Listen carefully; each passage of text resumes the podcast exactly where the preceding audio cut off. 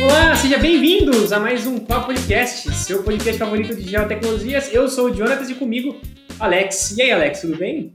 Olá, queridos ouvintes, Jonatas e convidada, aqui é o Alex, eu tô bem sim, cara, feliz de estar participando desse episódio, que vai muito além de um trator com um GPS em cima e um controle remoto.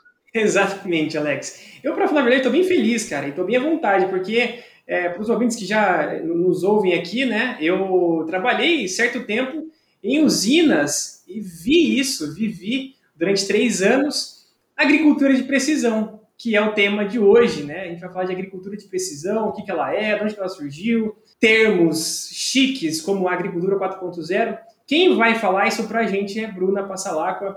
Ela é estudiosa, mestre, está fazendo doutorado, é empresária, enfim, ela é um monte de coisa aí e manda muito bem nessa área. Tudo bom, Bruna?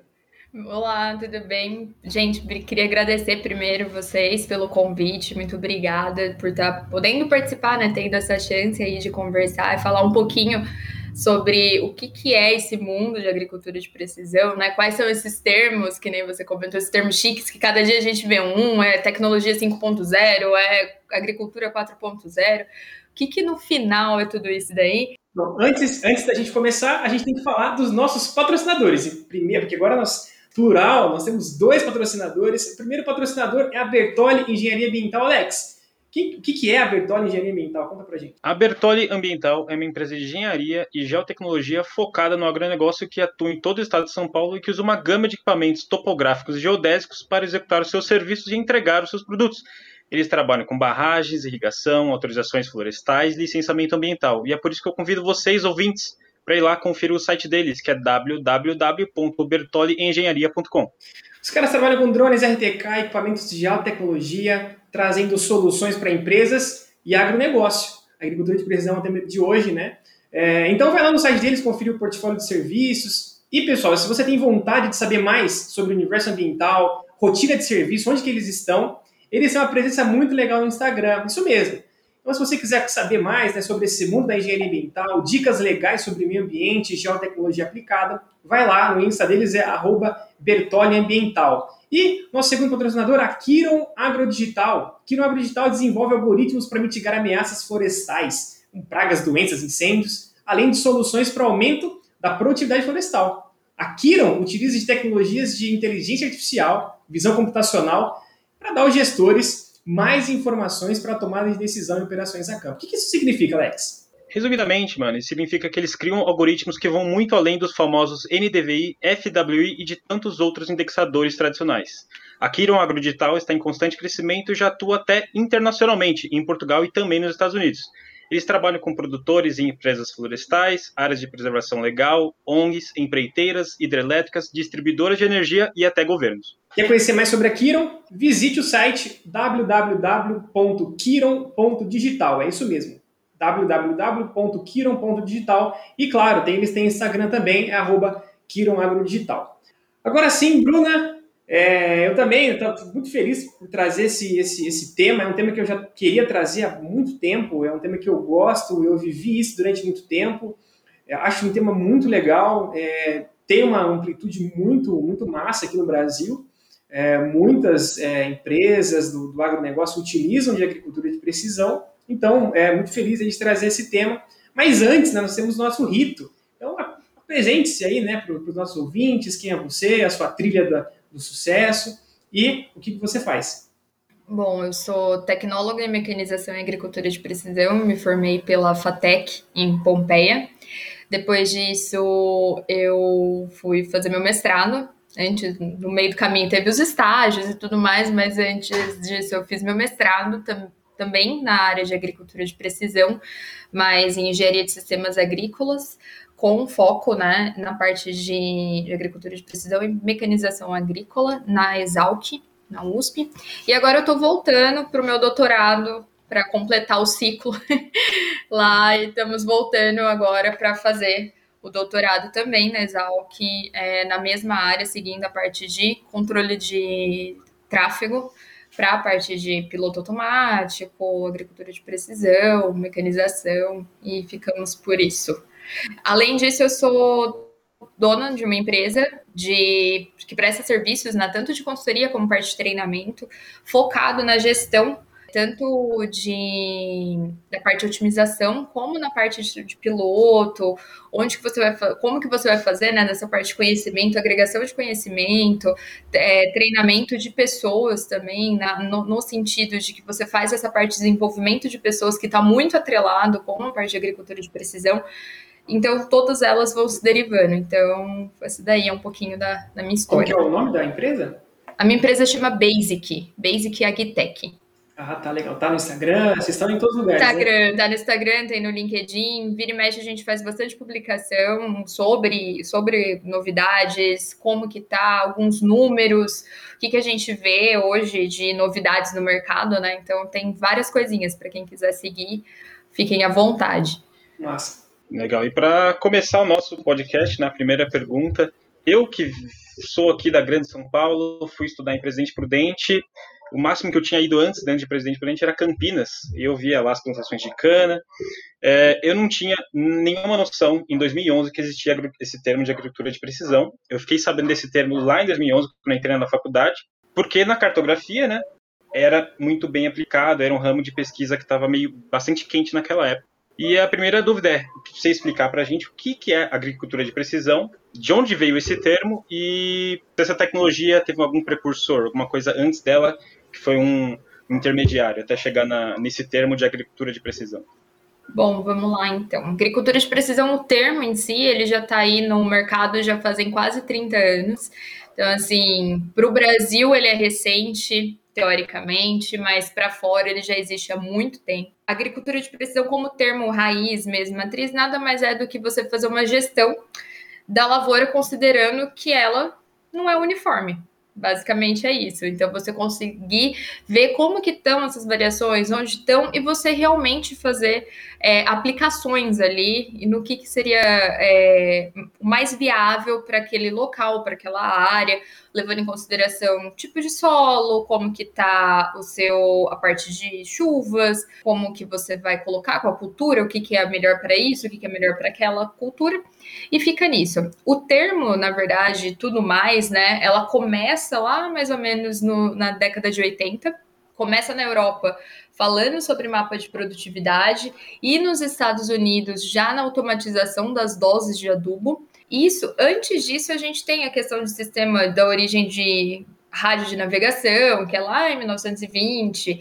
A gente tem a questão da corrida, né? É, da corrida na Guerra Fria, da questão de corrida espacial, quem que vai colocar o quê, tudo mais. E com isso a gente tem a parte de agregação que vai também no que vocês veem na parte de, de faculdade de vocês, que também entra para gente. Eu acredito que caminham juntos, né? O que vocês têm muito mais no GPS de topografia e tudo mais, é muito mais exato. Posicionamento geodésico. Exatamente, para do que o, o que a gente usava até um tempo atrás, né? Agora que a gente tem as correções que começaram a ser. Tem, tem, essas diferenciações, né? O que, o que foi melhorando. É, alguns marcos, né? Então, 1980, mais ou menos, na, na década, né? Ela começa em, nos Estados Unidos e no, na Europa, é meio que simultâneo que tem isso. Depois disso, a gente vem, vai passar um tempo, tem a constelação, em 1995, a constelação de GPS dos Estados Unidos, que é GNSS, né? A gente ainda chama de GPS tudo, é, é super normal a gente ouvir muito isso, mas a constelação GPS mesmo, ela se está completa em 1995. Em 1996, a gente tem o primeiro simpósio que acontece na Exalc, falando sobre agricultura de precisão, o que, que vem, o que, que tem. E aí, depois disso, em 2000, a gente tem a, a queda da disponibilidade seletiva, que isso vem para a questão de, de tipos de correção, né? Então a gente para de ter um ruído ali no plano de fundo e consegue realmente saber com mais exatidão e precisão aonde eu estou colocando meu maquinário. E a partir dali é onde a gente consegue ver que realmente tem aquele boom de início, o pessoal começa a correr e começa a querer.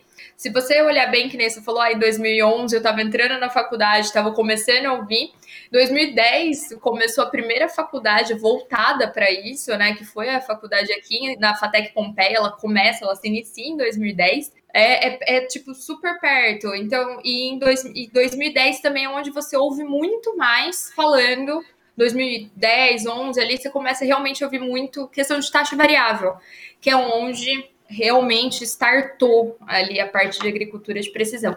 Se ouve muito questão de taxa variável e tudo mais, mais ou menos. E esses termos eles já existiam, mas talvez a, a materialização disso se deu por conta da, da mecanização. Exatamente. O, os termos já existiam desde, desde 1900 bolinha. Mas o como que ela vai vindo e como que ela vai se estruturando é devido ao como que nós também vamos conseguindo receber aqui no Brasil essas máquinas. Para terem noção, em 2001, 2002 que elas começam a ser recebidas em alguns lugares para começar a ter monitoramento de produtividade em colheita de grãos, que na verdade é onde starta, né? Você tem o grande start vem em colheita de grãos devido ao que vem do, de fora do Brasil, né? Hoje, se você vê, claro, você tem a Austrália ali dominando é, a parte de cana também que competindo ali, Índia também tem, são fortes, mas a parte de tecnologia você vai, vai vir um pouco mais para trás. É diferente do Brasil que a gente teoricamente tem muito mais mão de obra é, disponível para mercado, quando você está fora do Brasil, é, Estados Unidos, Europa, além de você não ter mão de obra disponível, normalmente é o dono da propriedade que está fazendo tudo, é, você tem um espaço de tempo muito pequeno e também um espaço em questão dinâmica mesmo, um espaço, espaço físico mesmo, pequeno. É, você não tem uma, uma imensidão que nem a gente tinha é, e continua tendo, não dá para deixar de falar que a gente não tem, para você poder plantar e poder fazer daquilo dar certo. Então começa lá com você, onde você, como que eu faço para ter um maior alcance, maior produtividade em um curto espaço de tempo. E num espaço e no espaço. Exato, no curto espaço. Eu tenho tudo isso ao mesmo tempo.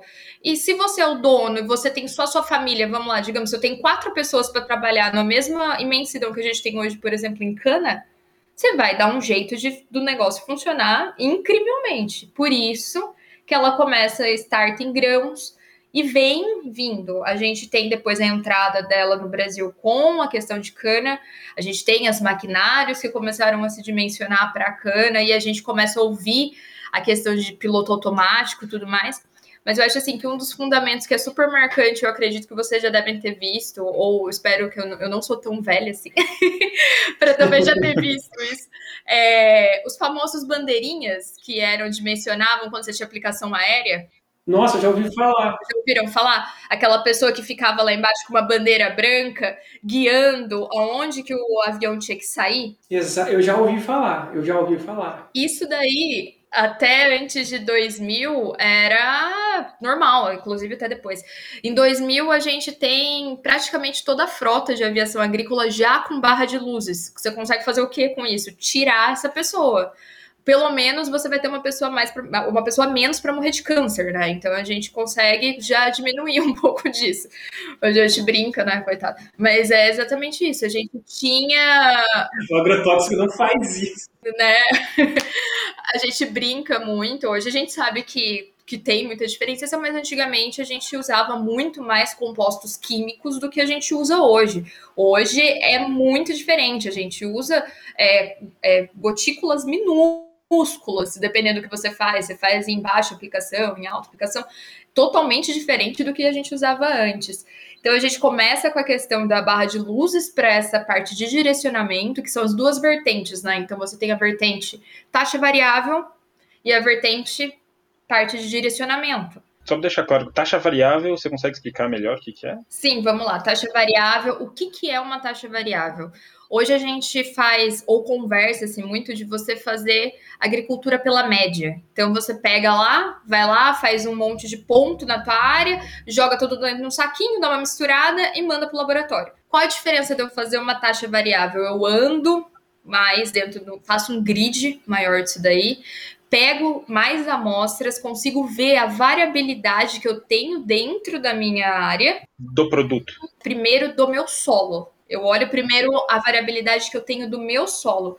E a partir disso, eu faço todo o meu dimensionamento. Aonde que eu vou aplicar é, mais calcário, onde eu vou aplicar mais gesso, é necessário fazer uma, uma aplicação aqui ou não é necessário fazer. O que, que muita gente, o que, que tem ainda de problemas nisso? É, a, a agricultura de precisão ela estourou nessa, nessa área, taxa variável, taxa variável.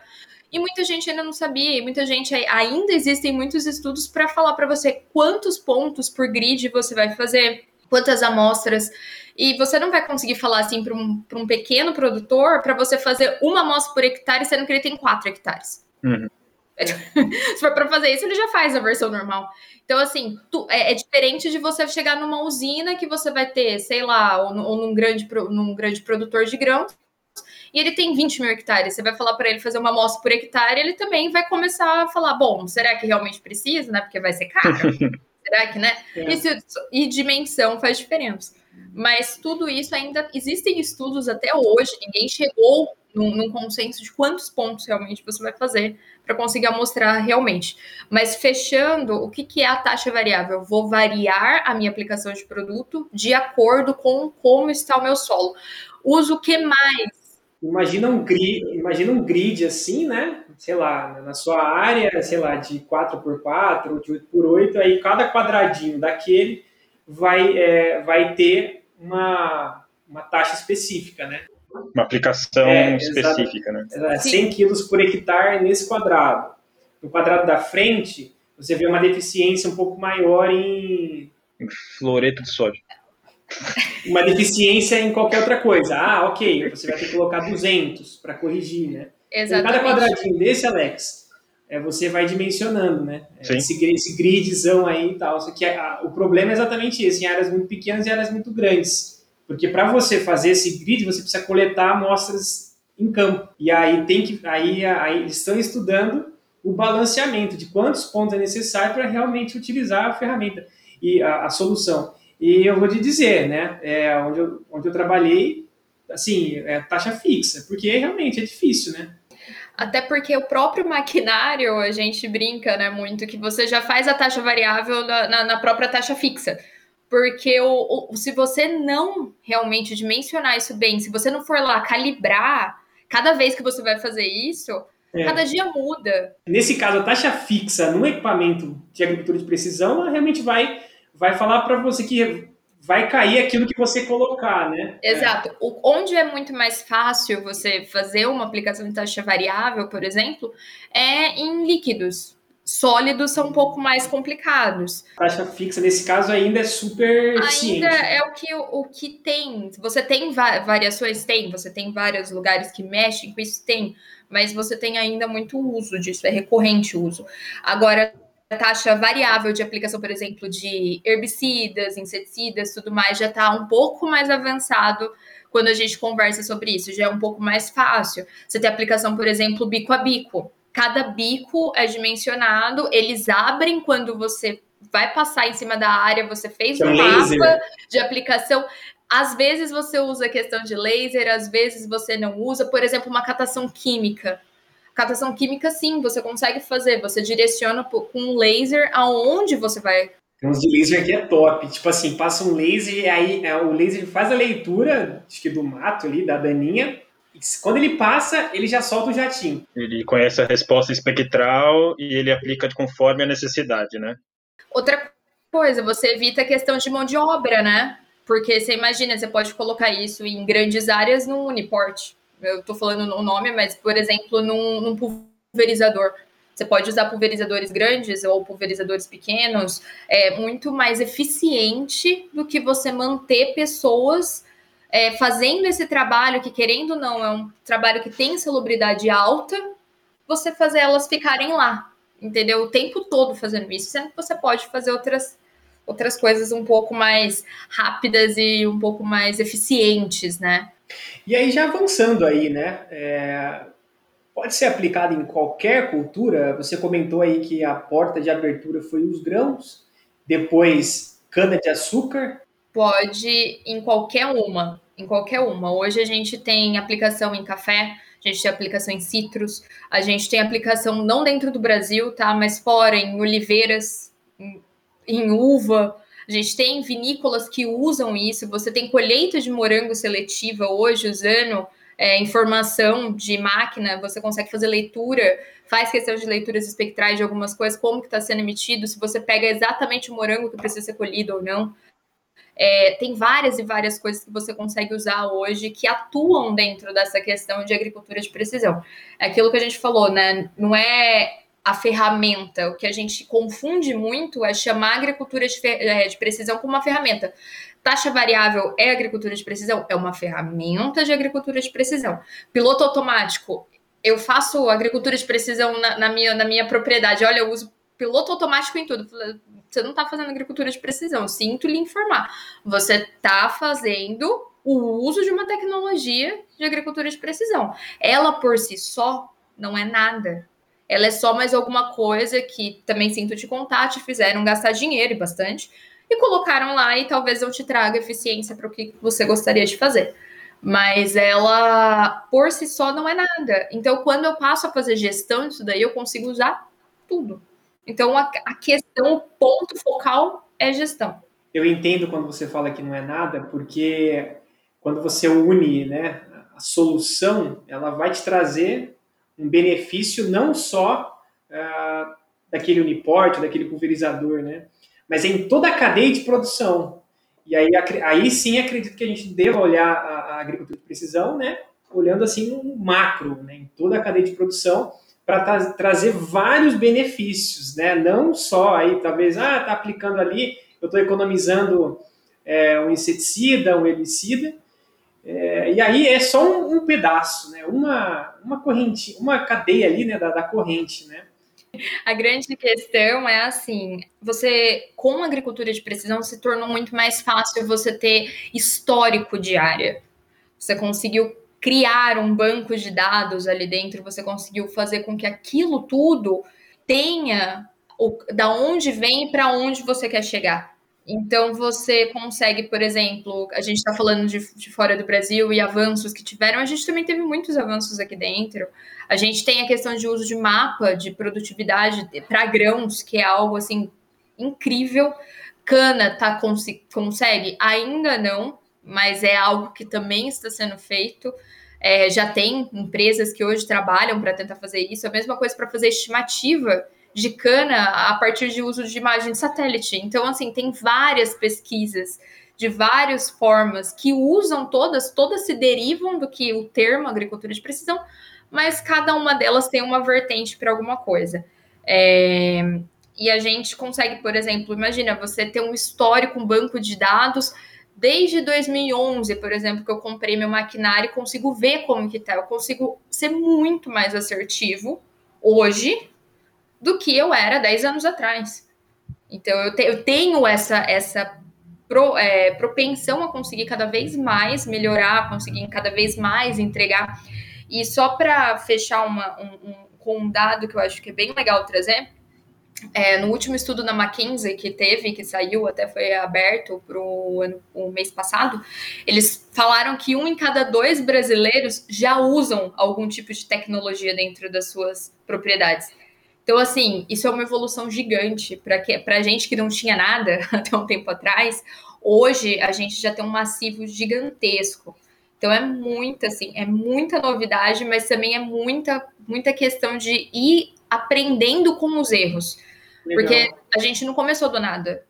A gente veio da taxa variável, veio de não sei o quê, e a gente foi olhando e aprendendo que foi aquilo que você falou, não adianta nada eu fazer uma aplicação isolada só de um produto, só de uma coisa e falar, não, vai dar tudo muito certo daqui para frente.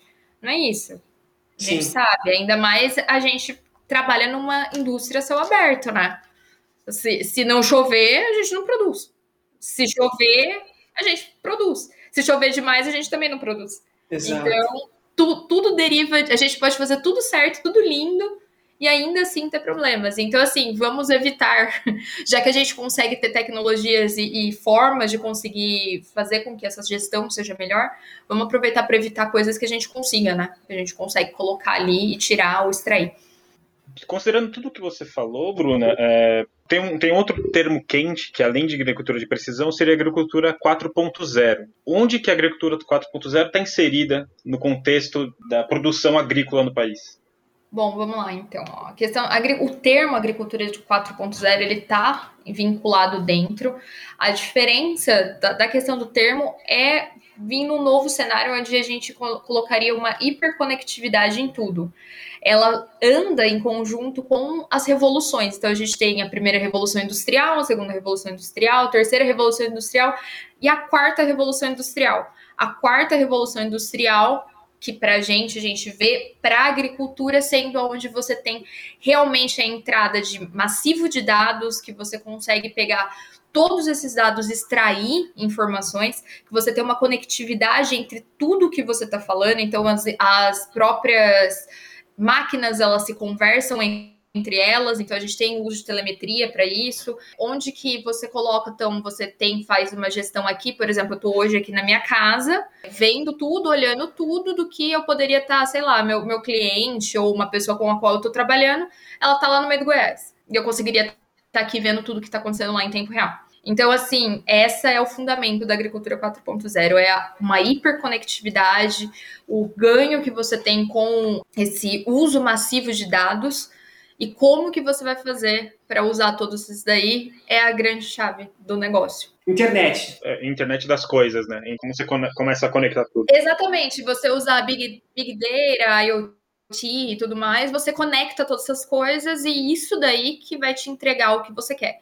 A grande, um grande enrosco. Eu tenho pessoas que sabem me definir isso daí, conseguem usar isso que eu tô falando eu tenho entendimento, não precisa ser pessoas, mas eu tenho entendimento hoje para pegar todos esses dados que saem. Digamos assim, eu tenho, sei lá, mais de mil dados, mais de mil linhas por hora de uma máquina. Eu consigo extrair tudo isso daí, conseguir analisar, porque hoje a gente tem literalmente sensor para tudo na máquina, né? O cara brecou a máquina, capaz, liga 30 em volta de você, porque parece uma, uma aeronave, né? Para quem já entrou dentro de uma colhedora, hoje você não tem mais lugar. Você vai levar 60. 60 e tem uma cadeirinha do lado, assim. Porque o resto é inteiro coberto de tela. Então você tem várias telas de várias funcionalidades, tem câmera mostrando para você tudo quanto é coisa que está acontecendo, onde que está acontecendo isso daí na sua, na sua, na sua máquina, e ainda para as máquinas que não usam piloto automático, né, ou direcionamento automático que a gente fala, que você tem que guiar a pessoa além de olhar todas essas telas, que normalmente giram ali em torno de 4 a 5, ela ainda tem que olhar para frente, que é uma coisa muito boa, né? não menos importante. Não menos importante, mas ela ainda precisa olhar para frente e às vezes ela tem que olhar para trás, né? Digamos um, uma colhedora de cana, você não tá colhendo só a linha, né? Você tem que olhar para ver se o teu elevador não tá enroscado ali no teu transbordo. Vira e mexe, tem um que leva embora. Então, assim, é, é tudo isso. É, é, mais uma coisa que você vai agregando, né? E, a, e aí vai naquilo que a gente. Você acha que. É, eu, eu lembro, né, quando eu trabalhava na usina, eu cheguei a dar alguns treinamentos das geotecnologias, de onde a gente atuava ali, né? Falei com alguns, com alguns é, tratoristas, né, operadoras de colhedoras, e aí eles trouxeram esse, esse, esse tema da evolução, né? Pô, porque tudo, tudo é evolutivo, né? Tudo a gente evolui. As máquinas evoluem, os sistemas evoluem, as soluções evoluem e, por consequência, o ser humano também tem que evoluir. E, e aí, no exemplo lá que, que a gente começou a debater foi a questão dos boias frias, que faziam a, a colheita na mão, batiam lá, facão e tal. E aí, as pessoas que se propuseram a evoluir, né? Hoje trabalham lá com colhendo cana na, na, na, máquina, né? E acredito que vai acontecer isso, né? Mais um passo, né? Evolutivo que os operadores vão, vão ter que dar, né? É, e aí é bem que você falou, são várias telas, múltiplas telas, múltiplos dados e os operadores, né? Que estão lá no campo e, e assim aí já entra num outro aspecto que é a questão da, da dos robôs, né? Eu acredito que vai demorar ainda para todo mundo fazer tudo sozinho. Mas ainda vai ter que ter gente lá para tocar esse negócio aí. E aí é a questão da evolução, né? É, o cara está tá disposto a, a, evoluir. E aí tem a, a, a pergunta, né?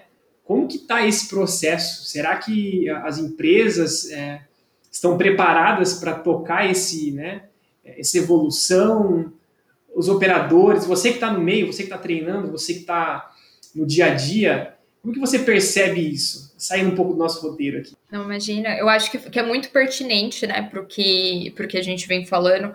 As, as empresas, elas estão um pouco mais preocupadas. Até um tempo atrás eu não via, mas a gente tá, tá até lançou há um, há um pouco tempo, até vai abrir essas pesquisas agora. Vão, tô até falando em primeira mão, a gente está abrindo nas próximas semanas Verdade, você fez uma pesquisa, né? Sim, exato, um questionário sobre justamente isso.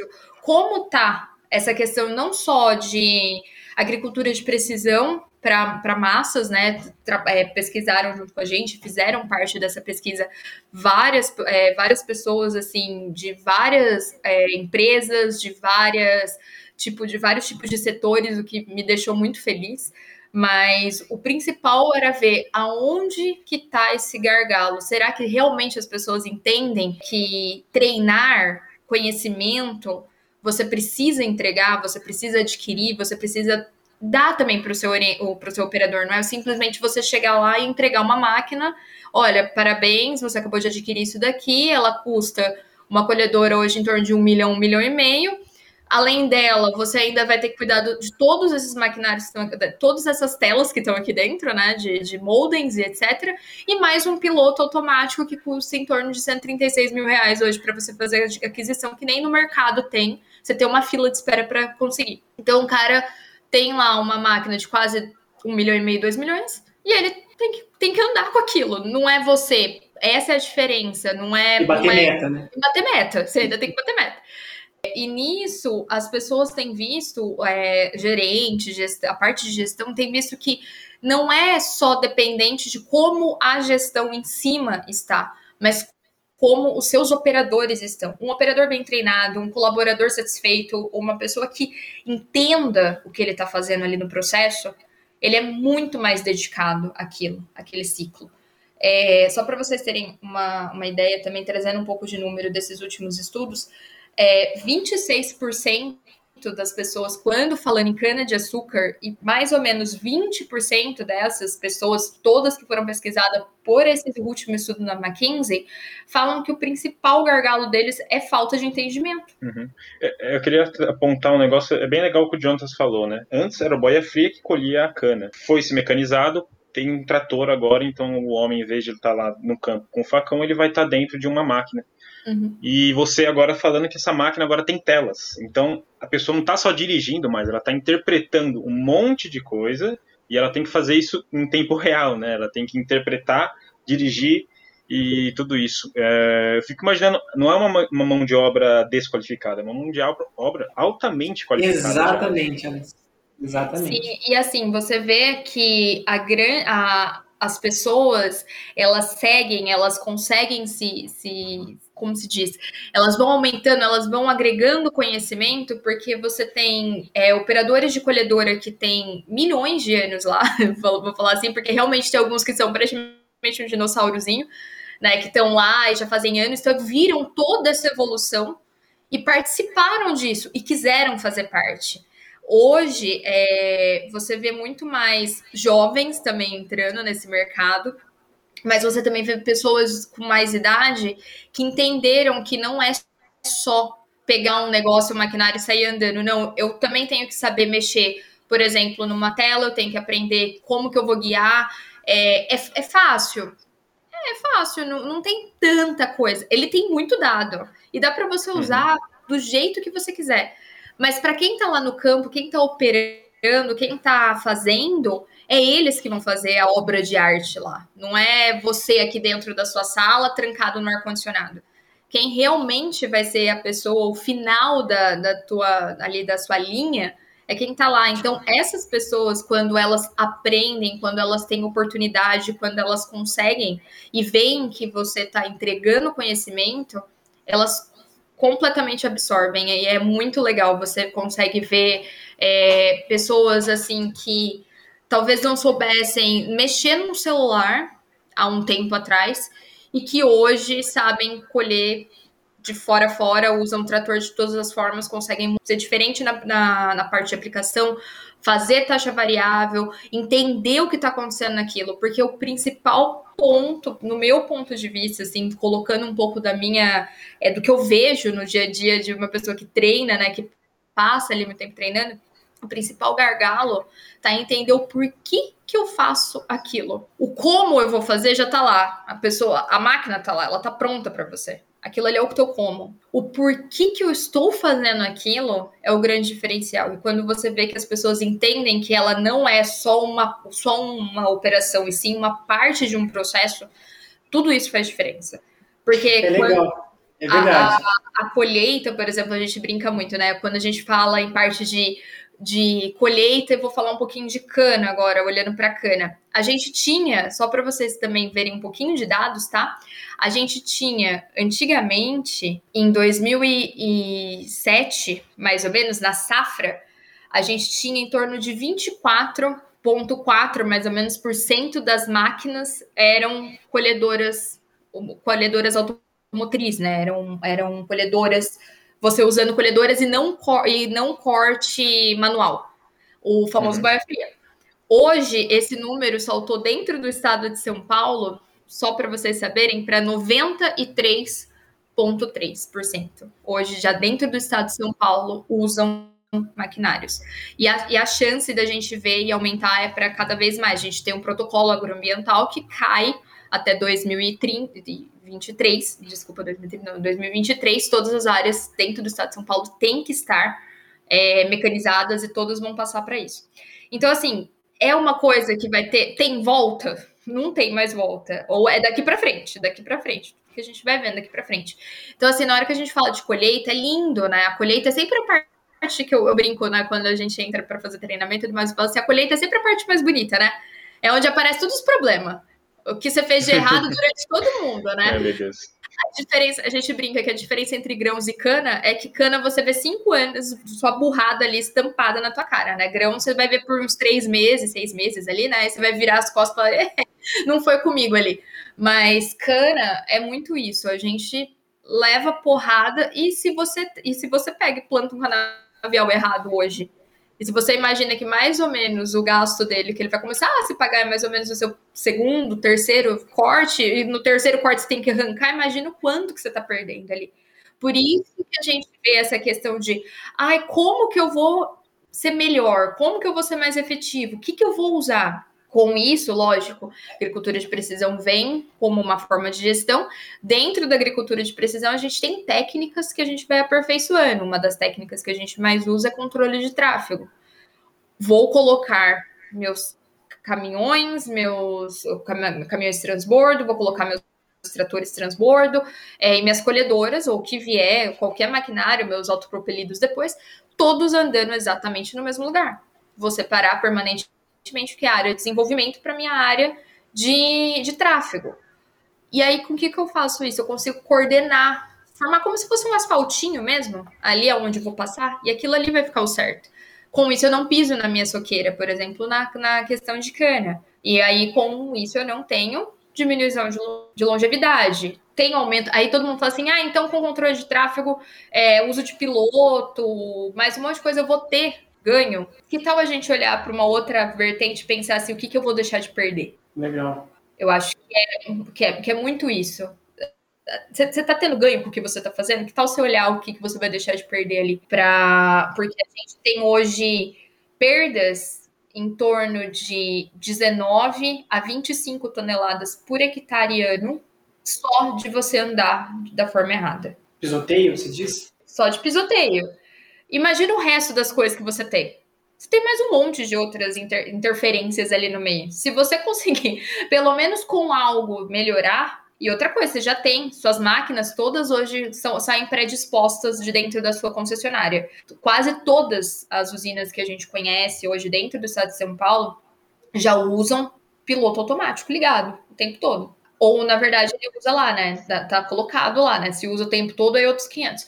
É, mas tá lá, ele comprou, adquiriu com aquilo. Já veio no pacote, entendeu? Ainda veio como escrito assim, pacote tecnológico. Parabéns, você tá comprando ainda. Você, você, nem, você nem sabe que você tá comprando junto. Tava, tava escrito assim, né? Tava escrito venda casada. Aí eles botaram adesivo e em cima e falou assim: Pacote tecnológico. É, mais ou menos isso. E, é, mas, e, a gente, e a gente brinca, né? Porque, assim, muitas vezes, que nem eu já peguei lo, locais em que você, a pessoa tá, você fala assim, nossa, mas você não tá usando? Ah, não, desliguei, esse negócio faz barulho. Então tá, né? Então, beleza. Não, não... Ou não, eu tô tá só ligado só pra eu ver se eu tô andando no lugar certo ou não. Tá com o projeto colocado, tanto faz como tanto fez. E tem questão, ah, mas pelo menos tô fazendo uma B na minha vida. Bom, beleza, tá melhor do que nada, né? Pelo menos você vai conseguir direcionar algumas coisas. E por aí vai, cada vez você vai vendo mais. Você também tem a outra vertente para grãos, por exemplo. Ah, eu tenho mapa de produtividade. Ah, que legal esse mapa colorido que saiu aí. Nem sei para que que usa, deixa desligado. Muito mais fácil. Bom, então eu quero, eu quero já, eh, a gente já é, seguindo a pauta aqui, já que você está falando disso, é, é algo que eu realmente concordo, acho fascinante essa visão que você tem de pegar o pessoal do campo e mostrar que é, mostrar de fato que aquela tecnologia funciona, porque é a ponta da lança, né? É, é o pessoal que, se eles não souberem operar ou se eles não quiserem operar, de nada adianta o seu planejamento, é, o seu desenvolvimento, é, os operadores. E aí, da integração entre escritório e campo, mas o campo deles lá é praticamente um escritório, que você tem três, quatro telas, você tem ar-condicionado, tem água gelada, enfim, é um baita escritório. Mas aí, é, já fazer a pergunta aqui, né? Apesar de a gente ver máquinas trabalhando sozinhas, GPS, correção em tempo real, a agricultura de precisão ela é uma solução que integra escritório e campo. Então, conta pra gente sobre essa integração, sobre essa junção entre os dois. E aí, você já comentou sobre a agricultura 4.0, mas fala pra gente, está mais fácil com relação às redes 4G e essas coisas? Então, tem muita coisa bacana que a gente tem visto, né, que a gente tem olhado, é, trazendo um pouco também de algumas coisas só para vocês é, verem ou ouvirem. A rede, a parte de acesso de internet dentro, né, foi lançado inclusive no, em fevereiro desse ano, num, num artigo, de 2006 para 2007, a rede de internet cresceu 1.900%. A gente teve até um ano mais ou menos de 2000 2000, até coloquei aqui para a gente conseguir ter alguns parâmetros de algumas coisas. Mas o número de usuários que acessam a internet móvel, por exemplo, é, no campo, ela saltou de 4% para 24% até 2014, ou seja, a gente já está defasado um tempo nas pesquisas, mas você vê o quanto que aumentou isso daí. E o porquê que tem isso? A gente tem essa, essa questão dessa evolução que está vindo, tanto para o agronegócio, e até saiu é, dia 17 do mês passado, uma outra reportagem também falando que o agronegócio vai ser o maior beneficiado com a aquisição de redes de 5G. Tudo bem que a gente ainda tem que pensar que a gente tem nem a 4, né? Mas, é. mas a gente está crescendo. E hoje a gente já vê empresas grandes no setor que vêm querendo adquirir, fazendo concessões para pegar áreas, porque sabe o quanto que tem de evolução dentro do mercado agrícola para crescimento dessas, dessas coisas. O que, que, é o principal, a principal gap, né? Aquele principal ali buraco entre todas as coisas. A gente tem muita tecnologia, tanto para campo como para escritório, e muitas vezes uma coisa não conversa com a outra. E assim, não é só não conversar por falta de internet, é também conversar por, às vezes, falta de, de descer mesmo. Quem está no escritório dá uma descidinha lá no campo, olhar o que, que a máquina faz, como que a máquina anda, se a máquina faz isso, faz aquilo. É fácil eu abrir uma tela aqui, por exemplo, projetar um, um projeto, sei lá, lá para o meio do Goiás, pro meio lá do Rio Grande do Sul, super fácil. Abro aqui, ó, olho meu, mapa, uns mapas, vejo mais ou menos como que era, olho umas imagens de satélite, tá tudo certo. Jogo um mapa lá e você pode sair andando lá, vai dar tudo Falta certo. Falta interação humana, então. Falta interação humana, na verdade, eu acho que é o grande ponto aí, falta um pouco de interação humana e tem a falta da conectividade. A grande, a grande questão em que você vê em muitos lugares é como que eu vou fazer se eu tenho tudo isso de tecnologia e meu celular simplesmente tem nem rede.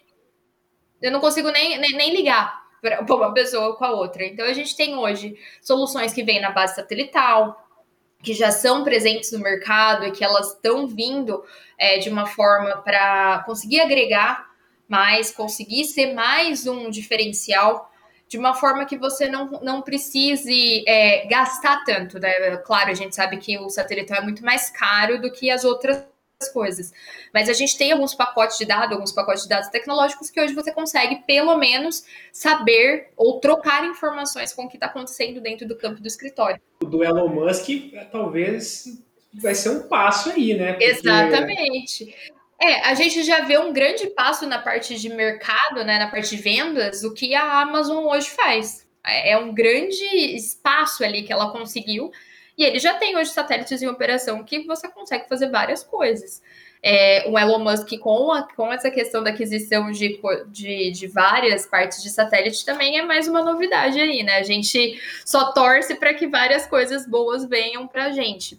E essas empresas grandes que hoje atuam dentro do mercado para 4G e para, quem sabe, no futuro, para a questão de 5G, é muito importante para o setor do agronegócio. É algo assim que você ouve dessas, dessa última pesquisa que a gente fez também. Inclusive, é, eu queria comentar que a pesquisa não é só minha, tá? Não é só minha como empresa, né? Ela é uma pesquisa fundamentada minha, conjunção com a FATEC, a gente fez junto, então, essa pesquisa.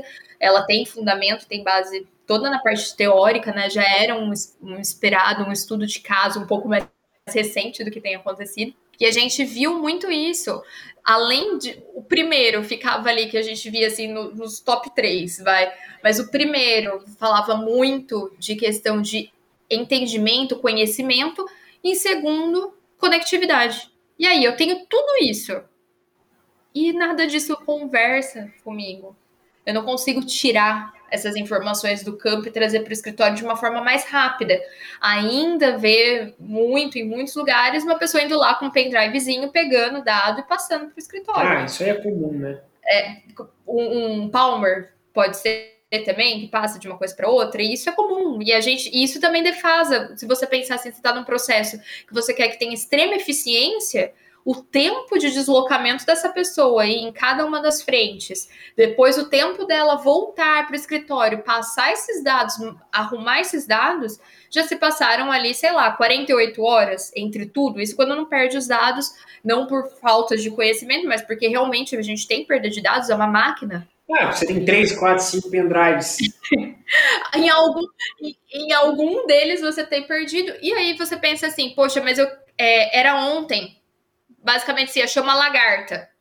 Ela tinha que ser mais ou menos, ela tinha duas horas para. Duas, não, tô, tô, colocando muito, vai. Eu tenho 24 horas para fazer um, uma passada de herbicida ali, de um, de um inseticida, de algo para matar aquela minha lagartinha que tá ali. Aí eu vou lá e vejo depois de três dias o que, que aconteceu. Aliás, o que aconteceu você vai ver, né? Realmente, agora você vê. Não precisa nem ver o que, que tá acontecendo no pendrive, porque você já viu lá, comeu tudo. Verdade. A lagarta vem até você, né? A lagarta ela veio até você para te mostrar bem gordinha, barrigudinha, né? Falando assim, obrigado, né? Ah, se você pensar, você tem, por exemplo, numa aplicação de soja, seis passadas de herbicida e parte de defensivos. No algodão, você dependendo de onde chega, chega a 10, por questão de percevejo e tudo mais. Meu Jesus, 10? Pode chegar a 10. Hoje a gente já tem uma, uma, uma diminuição, tá? Mas pode chegar a isso. Se você perder o timing, acabou, né? Exatamente. E essa é a coisa. Você imagina, você deixou lá um dia, o percevejo comeu tudo. Você fala, tava ali, ó. A, a lagartinha, olha, gente, a, a, mesma lagartinha que mata na tua casa, que você olha lá e fala assim, nossa, a bichinha tá gordinha, comeu tudo minhas folhas da orquídea, é a mesma lagartinha que vai estar tá lá. Feliz da vida, comendo todos os pezinhos de soja. Então, não, tudo bem, né? A gente tá brincando assim, tem, tem as suas diferenças, mas é mais ou menos seguindo essa linha. Se você passar um dia e esquecer de pelo menos dar uma arrumadinha ali, tirar, colocar alguma coisa, se tiver um pulgão, alguma outra coisa, você dá uma ajustada ali na sua florzinha de casa, você vai ver que o, que o mesmo tempo que você demorou é o tempo que a pessoa não pode perder lá no campo quando ela tá com uma, com uma, uma cultura instalada. E aí você pensa assim, imagina, se eu tenho esse timing extremamente pequeno, eu tenho que ser extremamente eficiente, como que eu vou perder isso daí? Porque eu fui passar a informação por um pendrive, porque eu esqueci o pendrive, né? Fui almoçar, esqueci de passar. Ou mesmo na hora que eu vou computar esses dados, porque não é da hora, né? Você vai chegar com o pendrive lá e vai sair, nossa, sem fio. E o pior, o pior é que é cumulativo, né? Exatamente. Se você perder o time em uma operação de tratos culturais, você vai perder e vai indo, e vai indo, vai indo, vai indo, vai indo, vai indo. Então, ainda tem essa variável que é a questão de ser cumulativo, né? Mas, em, em termos gerais, para fechar esse tema, sinergia, né? Talvez seja a palavra aí, né? Ainda existe a integração, a gente consegue ver integração, mas não estão inteirados, né? Eu acho que falta mais sinergia para esse, para essa, esse né, campo, escritório e a, a, presença, né? Humana juntando esses dois, que né, é um fecha, né? Sim, exatamente isso daí. É interessante ficar ouvindo, porque a agricultura de precisão é o que transforma realmente o agro em agroindústria, né? Você tem todo um processo de sistematização, de é, melhoramento da gestão, para que você tenha mais previsibilidade e tudo mais. Isso faz com que é, seja gerado todo um ecossistema para você gerenciar a sua produtividade. Né? Como você mesmo comentou, Bruna, a agricultura de precisão ela não é um simples termo, acho que dá para dizer que é um conceito que abrange várias técnicas, não é? Até onde a agricultura de precisão vai, né? Ela vai do plantio, da colheita, mas ela vai além disso também? Sim, ela, ela vai até o final. Na verdade, a gente fala que ela vai ficar dentro da porteira, né? Ela se restringe até ali ao limite da porteira. Mas o que tem da porteira para dentro e como você vai gerenciar isso daí, ela vai completar tudo. Então é desde a hora que eu olho assim, e, isso eu acho que é bem bacana é, a gente falar, quando a gente fala na, no, no, termo em si, agricultura de precisão, sabe aquela pessoa que fazia capina?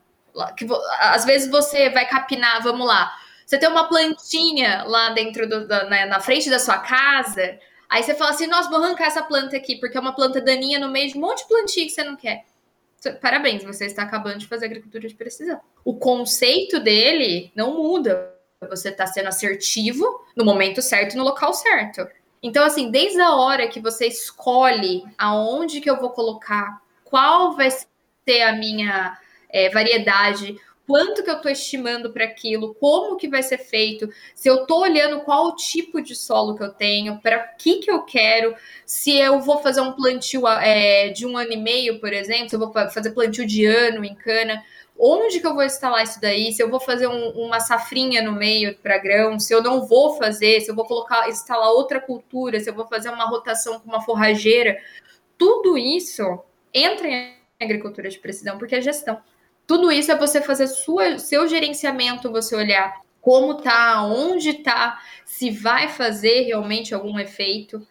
E, e aquilo que, que até o Jonathan estava falando e a gente estava comentando, é, é um ciclo é, é até um ciclo vicioso. Se você errar em um pedaço ali, o resto para frente vai ter alguma coisa. Então, assim, não é que você não pode errar, você pode errar, todo mundo é falho, todo mundo vai acabar errando em algum momento. Mas a gente tem que tentar tirar algumas coisas que a gente consegue. Por exemplo, é, qual a grande, o grande ganho né, que a gente fala da questão de uso de piloto automático? O que, que é o grande gargalo ali? Eu tirei a ação humana um homem ou uma pessoa, uma mulher, enfim, que hoje a gente já tem operadoras mulheres, isso a gente fica muito feliz, né? Depois de tudo mais que a gente vê ouvindo. Mas assim, não, ele não erra porque ele quer. Você não tem. É humanamente impossível uma pessoa ficar 10 horas, 12 horas, o tempo que ela estiver ali, sem errar 10 centímetros para sua direita ou para sua esquerda, com uma máquina que tem praticamente um metro e meio a 3 metros, dependendo do que for. Enfim, sei lá, você tem ali a tua rua, você tem, uma, você tem exatamente um metro e meio de, de rua, em, em, de uma ruinha de, de espaço ali para você fazer tudo. Imagina você ter que ficar 10 horas olhando, sabendo que você não pode nem passar 10 centímetros para seu esquerdo nem para o seu direito. Não tem, é humanamente impossível a pessoa fazer isso. Ela nunca vai conseguir. O que, que a gente faz com isso? A gente usa piloto. Piloto vem para quê? Para te ajudar, vem para auxiliar. Dá problema? Dá, todo mundo tem problema, é uma tecnologia e todo mundo tá acessível Sim. e falível a, a, acontecer alguma coisa no meio disso daí. Mas não deixa de ser algo que te beneficia demais. A fadiga do operador, o tempo que ele tem que estar tá ali prestando atenção, outra coisa. A gente estava falando até antes, né? O operador tem que olhar as 30 telas, olhar para frente, né? Olhar para trás para ver se está tudo certo, né? Ver se está plantando também, ou enfim, o que ele tiver que fazer. Ele tem que olhar para ver se o maquinário não está errado, também se não está torto. Então ele tem que olhar tudo isso daí. Que tal você tirar a frente dele e deixar com que isso daí seja guiado? Claro, ele vai ter ali o joystick que vai conseguir te direcionar para algumas coisas, Mas o, o massivo, quem está fazendo é uma tecnologia. E aí ele consegue tirar o tempo para olhar se está tudo certo, se o seu extrator, tanto primário como secundário, por exemplo, está saindo certo, se você está com muita perda, se você está tendo perda por excesso de matéria orgânica indo, excesso tá de... gerenciando o processo. A pessoa, o teu operador ali, ele não deixa de ser um gestor de tudo que ele está fazendo o teu líder, aquela pessoa, aquele, o GO, em alguns lugares que a gente chama também, que é gestor operacional, o líder do campo, ele está monitorando como que cada uma dessas colhedoras estão.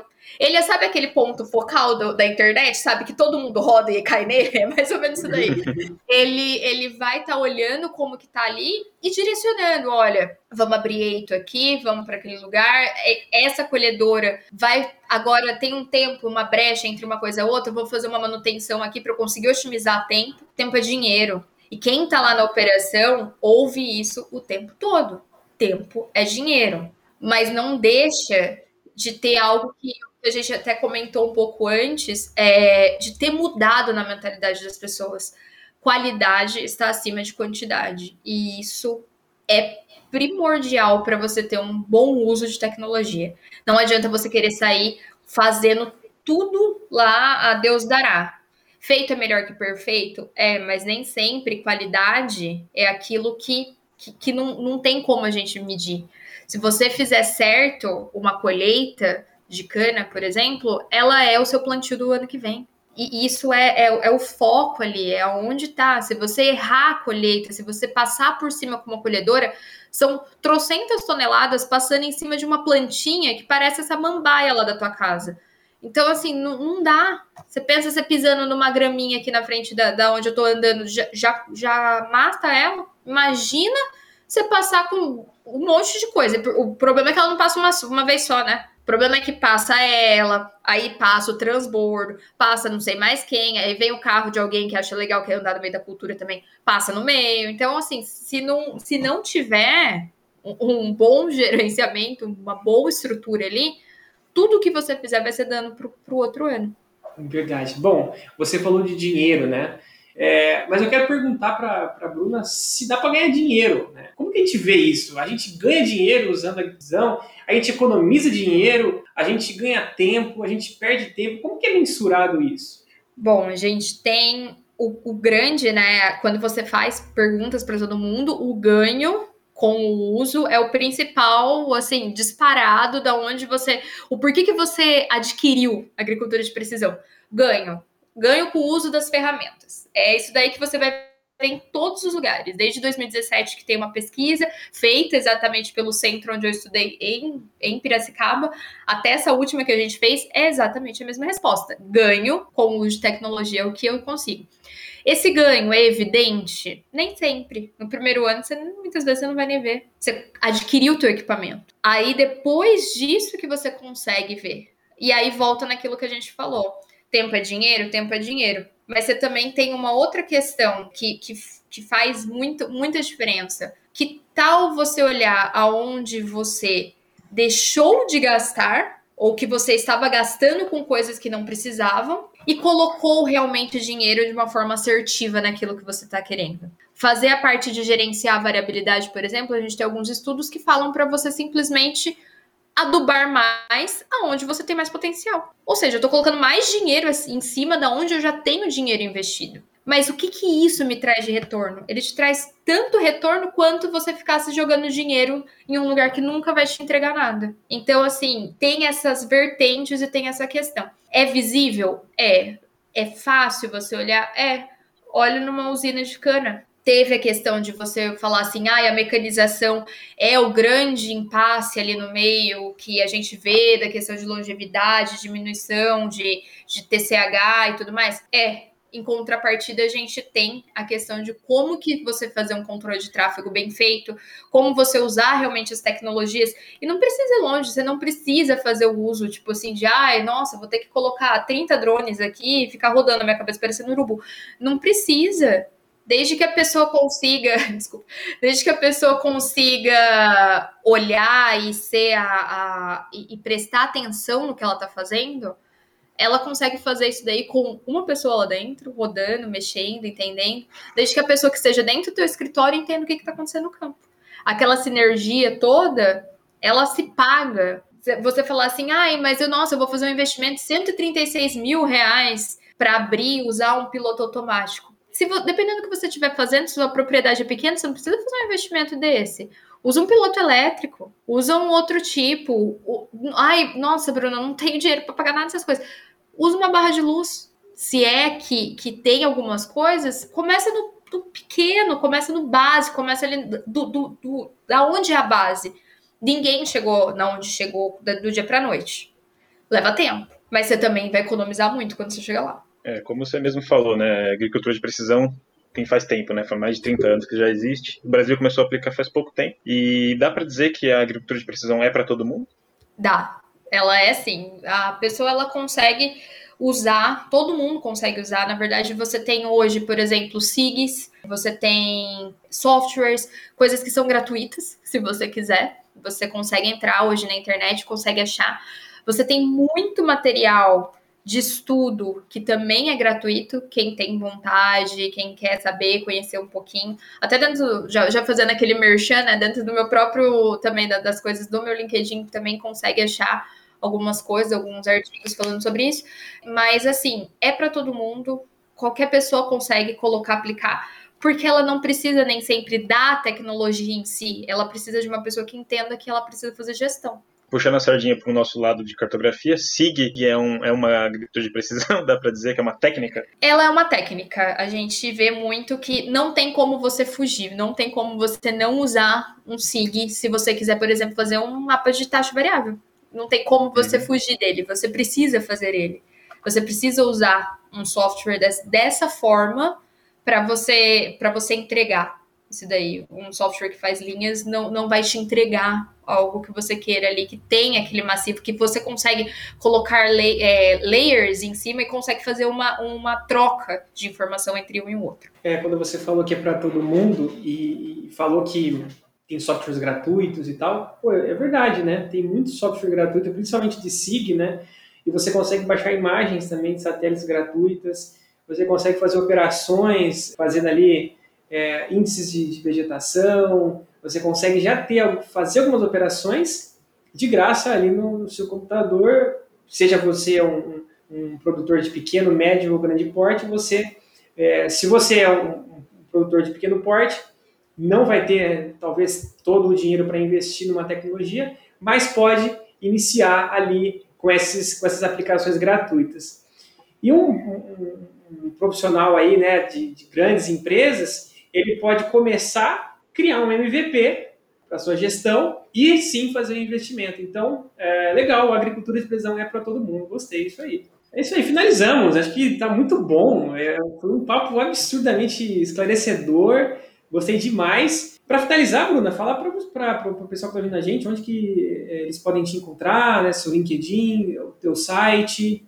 Bom, vamos lá. O site é www.basicagtech.com.br. A gente está também nas principais plataformas, então a gente tem no LinkedIn, eu tenho no Instagram. É, Para quem quiser também me seguir, que eu acho que tem bastante coisas que eu falo e que às vezes eu nem passo pro, pro LinkedIn da, da Basic, é Bruna Passalacqua, no o arroba do Instagram é bpassalacqua. Fiquem à vontade para seguir, tem bastante coisa, bastante novidade. Eu tento colocar várias coisas, ou seminários, novidades no mercado, coisas que a gente vê e até quando a gente está ouvindo podcasts da noite, né? o que, que a gente acha legal para compartilhar com as pessoas ali do dia a dia, do que, que você leva, né? É, tem várias questões de treinamento, onde você faz, como que você faz e aonde você consegue é, aproveitar. Tem muita coisa gratuita também que, é, que vale a pena falar. Tem algumas partes de curso, alguns artigos que já são gratuitos e que hoje dá para vocês lerem e começar a entender um pouquinho mais do universo de agricultura de precisão e se aprofundando cada vez mais. Bom, pessoal que nos ouve até aqui, muito obrigado pela sua presença. Se você é do ramo, muito obrigado. Segue a Bruna lá. Se você também quer tirar dúvida, segue ela. Compartilha né, com seus amigos, aí o pessoal do, do campo, o pessoal que está aí nos tratores, está trabalhando aí, inclusive, né, tá deixando a máquina trabalhar, ouvindo nosso podcast, compartilha aí com o pessoal. É, muito obrigado. Semana que vem tem mais um papo sobre geotecnologia. Um abraço. Valeu! Obrigado, Bruno. Obrigada, gente.